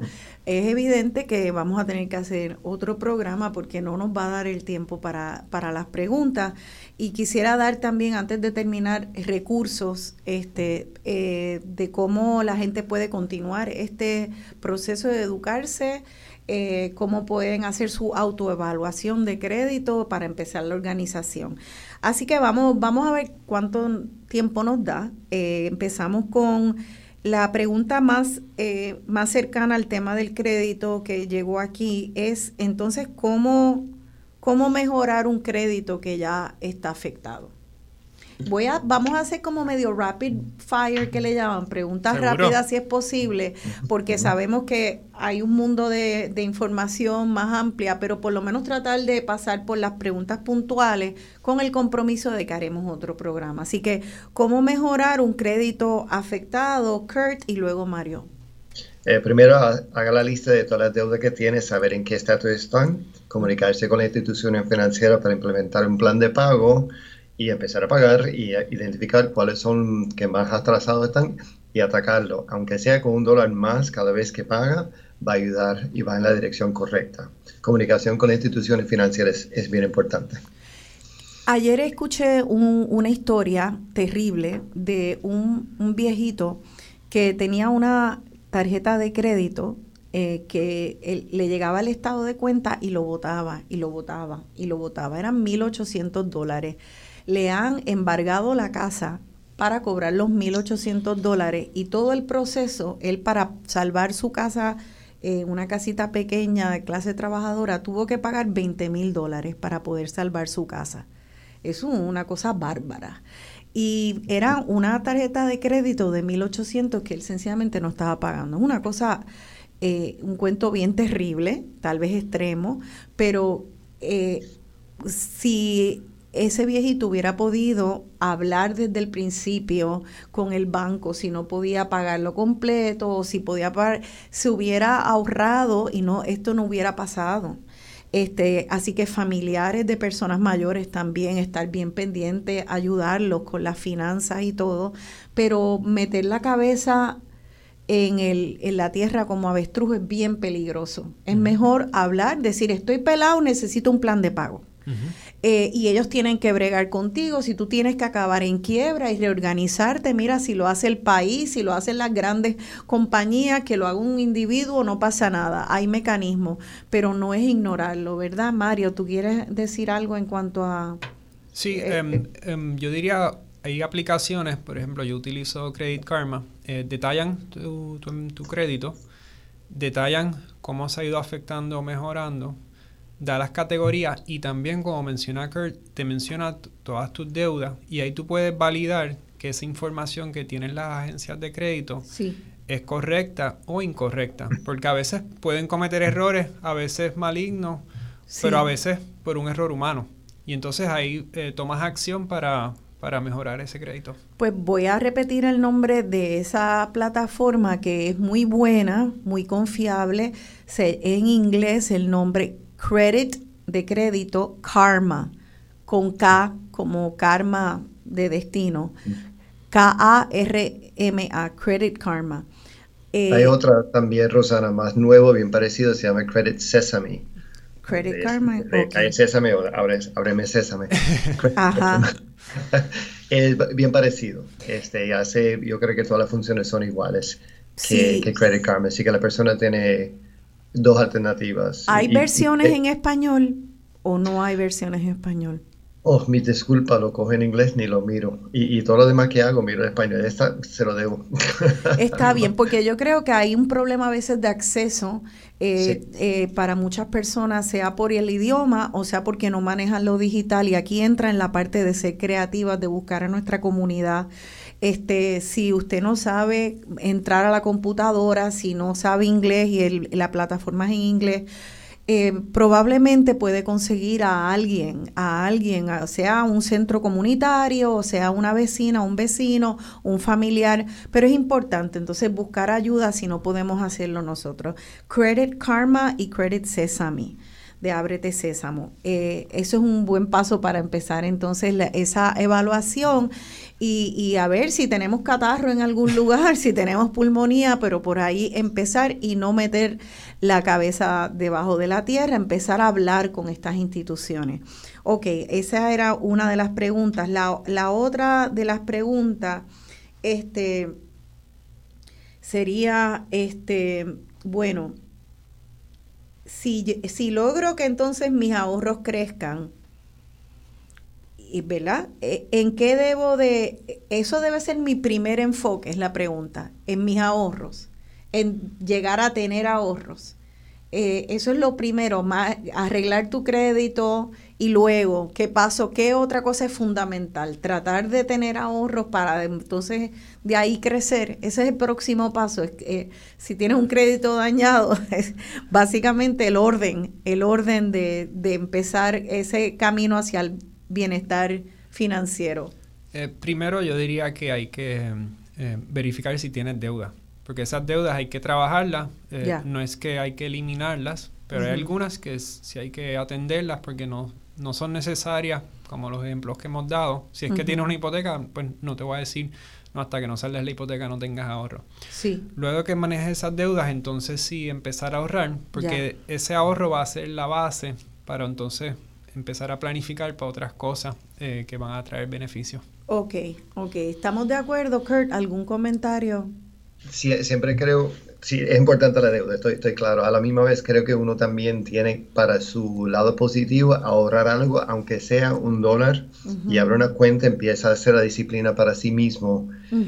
Eh, no va a tener los ahorros necesarios un día, quizás ni un año, pero tiene que hacer algo para uno, que no solamente y siempre para la compañía. O sea, hay algo emocional eh, en esa decisión, ¿no? Y es un balance, vamos, estamos tratando de hacer 10 cosas a la vez, como hacemos estas dos, y depende de la situación de crédito, pero tener algo ahorrado me siento que tengo una, una pequeña alternativa, tengo opciones porque tengo capital mío que puedo manejar, así que es igual de importante. Eh, no me pidas poner uno y dos, yo voy a poner todo, los dos iguales. Ok, muy bien. Sí, porque una vez más, volviendo a la definición de crédito, crédito es cuando tú no tienes dinero y si tú pudieras eh, de aquí a, a 12 meses tener un bolsillito de dinero para la goma que se te explotó, eh, para el perro que tienes que llevar al veterinario eh, o para el gasto alegre eh, y no ponerlo en crédito, el sistema en realidad acaba respetándote, premiándote más cuando tú puedes tener ese ahorro. Así que eh, es como, como que un baile donde hay que hacer muchas cosas a la vez. Hay que saber dar vueltas, hay que saber dar este pasito y hay que caminar y masticar chicle a la vez. Es mucho, es mucho. Ok, eh, y entonces ahora mismo es un, en este momento de inflación, eh, esto es un mal momento para pedir un préstamo. O sea, esta pregunta este también es de un joven y está pensando, ¿me compro un carro nuevo? ¿No me compro un carro nuevo? ¿Es buen momento para una casa? ¿No es buen momento? Como no sabemos si sube, si baja, si va... Eh, esta atmósfera económica está eh, es, adecuada para pedir un préstamo. Eh, Kurt, ¿alguna opinión en cuanto a eso? Sí, yo diría que depende si necesito el carro o necesito la casa. Así ya esa es la pregunta más eh, importante. Yo recuerdo mi primer apartamento, eh, los intereses estaban 11.75, o sea, el doble de lo que Dios ahora. mío, criminales. Yo no sabe, pues lo que sube baja y eso era el pensar, ahora tengo que hacer el cálculo que entre mis ingresos me permite pagarlo a ese interés elevado. Pero todo baja, realmente la primera pregunta es, si necesitamos la casa, está creciendo la familia, la razón que sea, si esa es la necesidad, pues lo hago ahora y busco cómo hacerlo, ah, pensando que en el futuro los intereses podrían ser hasta más altos y esperando que realmente sea más bajito y pueda reorganizar mis finanzas en el futuro. Eh, así que la primera pregunta es necesidad. Necesidad. Ahora, ¿van a bajar los intereses porque ah, eh, subieron hace poco? Eh, precisamente como una medida para mantener la inflación, para, para aguantar la inflación, para que la gente no siga desbocada comprando y comprando y comprando, pues no subieron los intereses. Entonces eso es para que entonces tú lo pienses dos veces antes de ir a comprar algo y para que la gente deje de comprar, que eso suena irónico, pero sí es para que no sigan subiendo los precios porque entonces hay una demanda tan alta que te siguen subiendo los precios en este momento de inflación donde nos han subido los intereses precisamente para que dejemos de comprar. ¿Tú te comprarías un carro, Mario? Eh, primero cumpliría con la premisa de Kurt, o sea, cuál es mi necesidad. Ahora, siempre es bueno ver las cosas eh, de, de manera personal. ¿Cuál es mi situación? Por ejemplo, eh, yo tuve un trabajo que iba él en el tren urbano. Entonces, pues, eh, ¿Por qué? Porque por cosas de la vida tenía una estación donde vivía, cerca de donde vivía y una estación cerca de donde trabajaba. Entonces, pues eso implicó que la utilidad de mi carro era mínima, por ende, no tenía que tener un carro tan confiable. Ahora, si mi trabajo es que soy vendedor y estoy todo el día viajando a la isla, pues lo más seguro este, hubiese tenido que comprar un carro. Claro, o sea que, em, empezamos con lo de la necesidad. O sea, pero vamos a decir que alguien tiene un carro que puede aguantar este y, funciona y todo, ha estado pensando comprar un carro, vale la pena y no es completamente urgente porque el carro corre, pero me están vendiendo carros todo el tiempo, hay un nuevo modelo, tiene mucha chulería.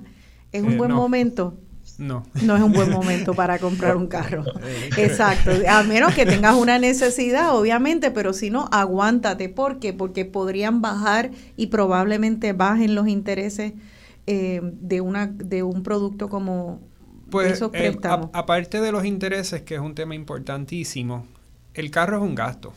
Eh, yo creo que con la excepción de algunos este, carros colectivos, de colección que han aumentado de precio y han sido una inversión, por lo general es un gasto. ¿Versus qué? ¿Un gasto versus una qué? Inversión. Ok, o sea que, que nosotros podemos eh, usar dinero y no todo es igual, que cada vez que usemos el dinero. Si yo compro una casa, ¿eso es un gasto? Bueno, la casa es un activo, es un bien que históricamente las propiedades han aumentado de precio. Ahora, si hacemos una, como dice en inglés, dissected, lo, disecamos como una anatomía. Ajá. Eh, ¿Cómo es que las propiedades generan riqueza? Y su gran riqueza viene de las rentas que genera. Entonces, si tú vives una casa, tú no la puedes alquilar o por lo menos eh, completamente no la puedes alquilar porque es, un gasto de vivienda. Entonces, ahí vuelvo a lo que mencionó Kurt, ¿cuál es tu necesidad? ¿Cuál es tu capacidad, capacidad de pago? Eh, y entonces viene este, este, esta pregunta interna de, ok, mi necesidad real que una cocina, un baño, una cama, cuántos cuartos necesito, necesito esa terraza, necesito ese patio. Y pues todo eso va relacionado a tus necesidades. Obviamente no hay nada malo con darse un gustido siempre que te lo puedas dar. O sea que todo, eh, eh, la casa, pero la casa tú podrías verla más como una inversión porque va subiendo de valor. Eh, en, teoría, pero hemos visto en Puerto Rico que hace 25 años las propiedades nunca bajan en valor, que una isla puede pasar. Es oferta-demanda, es la parte de economía. Yo lo, cuando trabajo con clientes, yo, yo ubico la casa con una, una clase de inversión que es de uso, no tanto de inversión. Mucha gente dice, bueno, voy a vender mi casa en el retiro, pero tantas personas no la venden en el retiro, dejan los cuartos igual que para los nenes cuando visitan con los nietos. Sí. No es un activo que tú vas a convertir efectivo para apoyar tu, tu vida en el retiro. Así que eh, no, nos engañemos, no lo vamos a hacer. Si lo hacemos, perfecto, te un par de pesos extra, pero... Sí.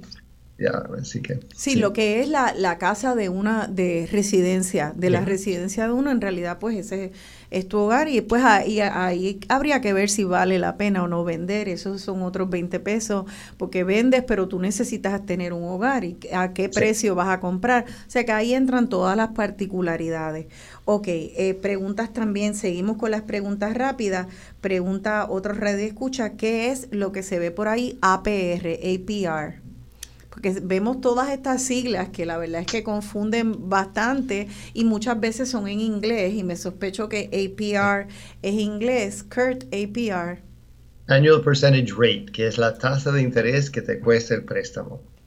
Eh, lo que se dice que es 15% de préstamo, pues ese es ese número, el, el, año, la tasa anual de, interés. Tasa anual de interés. Eh, tasa anual de interés. Al lado típicamente pone APY, Annual Percentage Yield, que típicamente es en, la cuenta de ahorro, pues el interés compuesto, que te paga 5%, pero intereses sobre intereses sobre te, te rinde un poco más. APR el costo básico. Ya. Eh, esto, estos son, y, son términos básicos, eh, pero a veces pues no, no sabemos cómo nos afectan. Este, ok, vamos a decir que... sí. A veces no queremos admitir que no lo entendemos. Claro. Este dilema de hablar de finanzas, no quiero admitir que no lo sé, aunque no lo sé. Eh, hay que tener un poco más de eh, iniciativa de ser un poco más bravo, de admitir, I don't know, no sé qué quiere decir, explícamelo. Perfecto, sí. mira, no sé lo que es eso y qué es, y muchas veces es en inglés.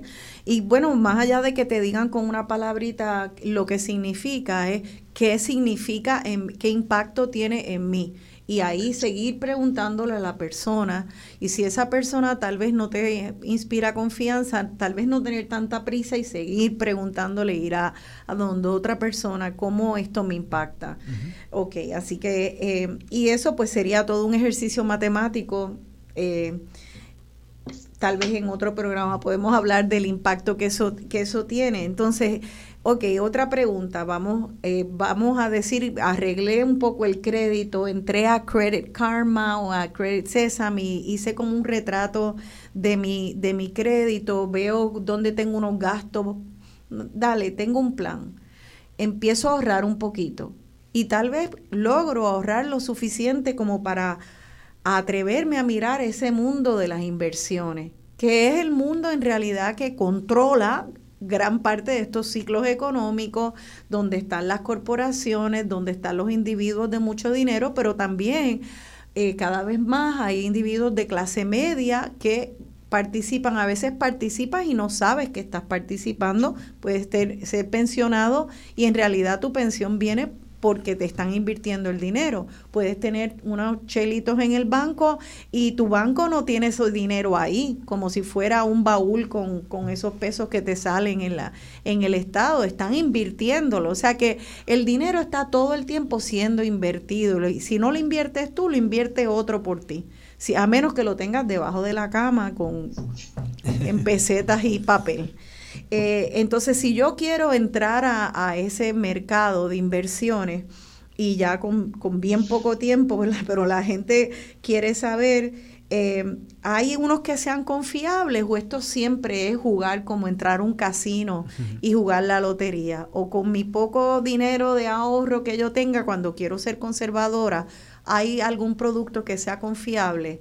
Un turno al bate a, Mario y luego a Kurt y después nos despedimos, pero aunque sea rapidito. Sí, hay, hay este instrumento confiable. Eh, lo, lo, primero es conocer cuál es el perfil de la persona en términos de su tolerancia al riesgo y el tiempo que va a estar eh, dispuesto a invertir, ya sea por un año, unos meses o una, de, eh, una vida completa que está empezando a ahorrar para invertir.